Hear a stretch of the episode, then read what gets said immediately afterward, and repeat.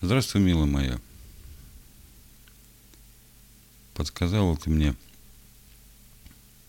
обратить внимание на одного автора. Забыл я про него совсем, действительно. Когда-то слышал про этого человека, про его книги. Вот решил я тебе почитать. Тебе вроде самой понравилось. Аж так, что ты нафотографировала из его книги и мне прислала. Но поскольку ты много ездишь за рулем, поскольку ты читать за рулем не можешь. Поэтому я тебе решил все это дело прочитать. Ренат Валиулин. Книга «Не складывается, вычитай».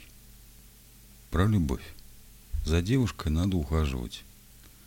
То, что ты пишешь ей день и ночь, еще ничего не решает. Считай, что ты просто заполняешь анкету, чтобы устроиться к ней на работу. Я хотел бы устроиться, научился в школе в седьмом классе.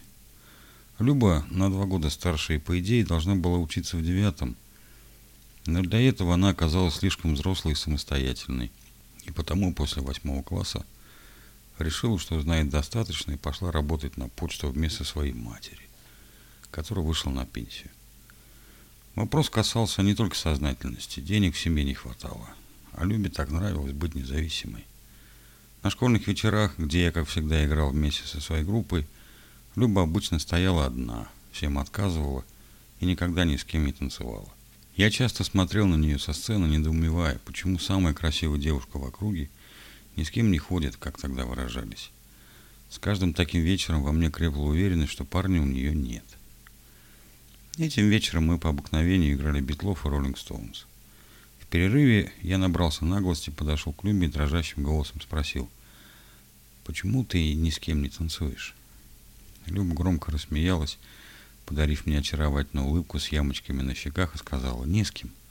Ты же все время на сцене, вот я и не танцую». «У тебя хорошее чувство юмора», — улыбнулся я. «А у тебя голос хороший. Он не хороший, он волшебный. У меня мурашки от него по телу, понимаешь?» Я не понимал, прикалывается она или говорит серьезно. Лицо ее по-прежнему светилось улыбкой. «Хочешь, потанцуем без музыки с тобой?» Я не умею. То есть я никогда не пробовал, опешил я от неожиданности. Я тебя научу. Одной рукой берешь меня за руку, взяла она мою руку, а другой за талию, положила вторую мою руку на свою талию, и я через ткань почувствовал тепло женского тела. Потом она качнулась, чтобы сдвинуть мое окаменевшее тело, сдернуть с цепей мою оцепеневшую душу. Мы медленно закружились, и у меня закружилась голова — от Любы пахло приятными духами и любовными приключениями. «Не упади, Джимми!» Опять рассмеялась она, закинув на мгновение голову назад. «Ты прикалываешься или тебе правда плохо? Ты весь бледный!» Перестала она смеяться. «Давай выйдем, проветримся!» Она взяла меня за руку и вывела из танзала. Снаружи было прохладно, она в легком платье с открытыми плечами.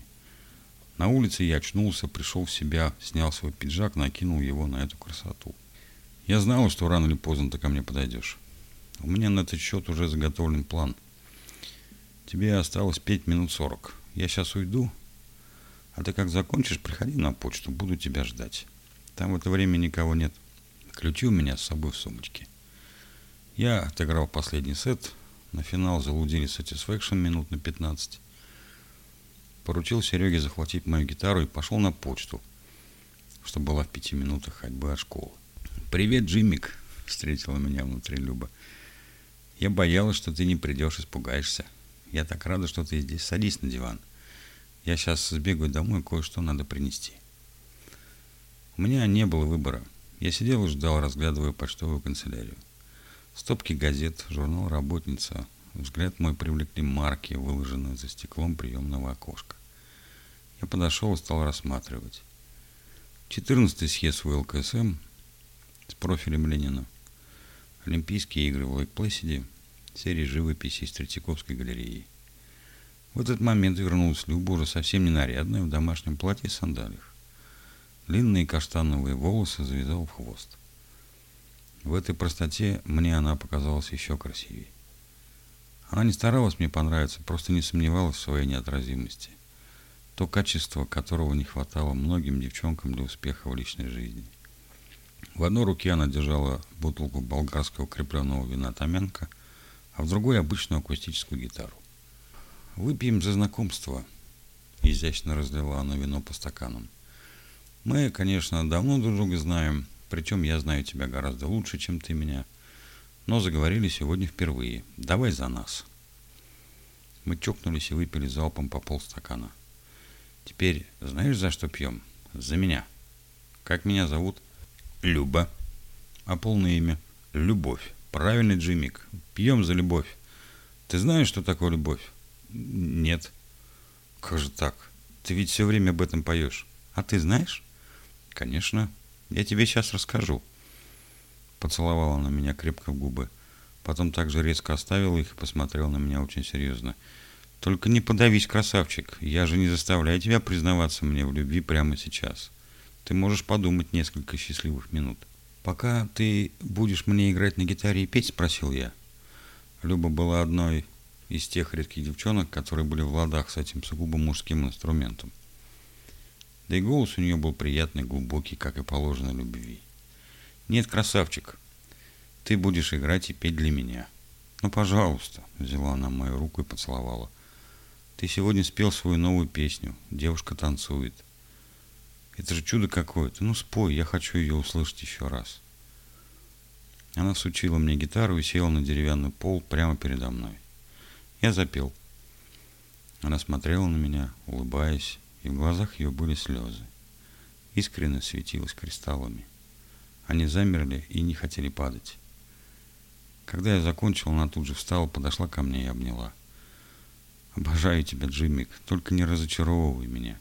Скажи, что эта песня про меня, для меня, что это твой подарок мне. Я молча опустил глаза на гитару, провел по струнам рукой, чтобы как-то нарушить эту тягостную паузу. Гитара ответила мне понимающе. Женщина. Ты пела ее позавчера на дне рождения у Светки. Это было так приятно. Ну, пел и что? Посмотрел я на свою любовь многозначительно. А то, что все, кто там был, решили, что ты написал это про меня, и я тоже.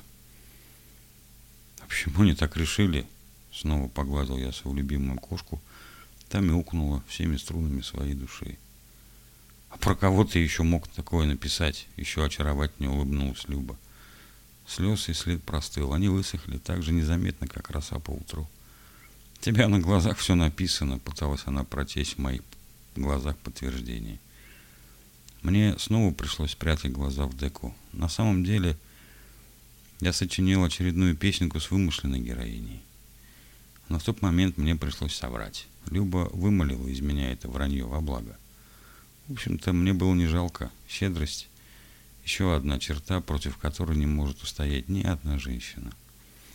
«Да, тебе», – улыбнулся я Любе, – самой честной улыбкой, потому что в моей голове уже крутился мотивчик другой, совсем новой песни, которая по праву будет принадлежать только ей. У каждой любви были свои мотивы.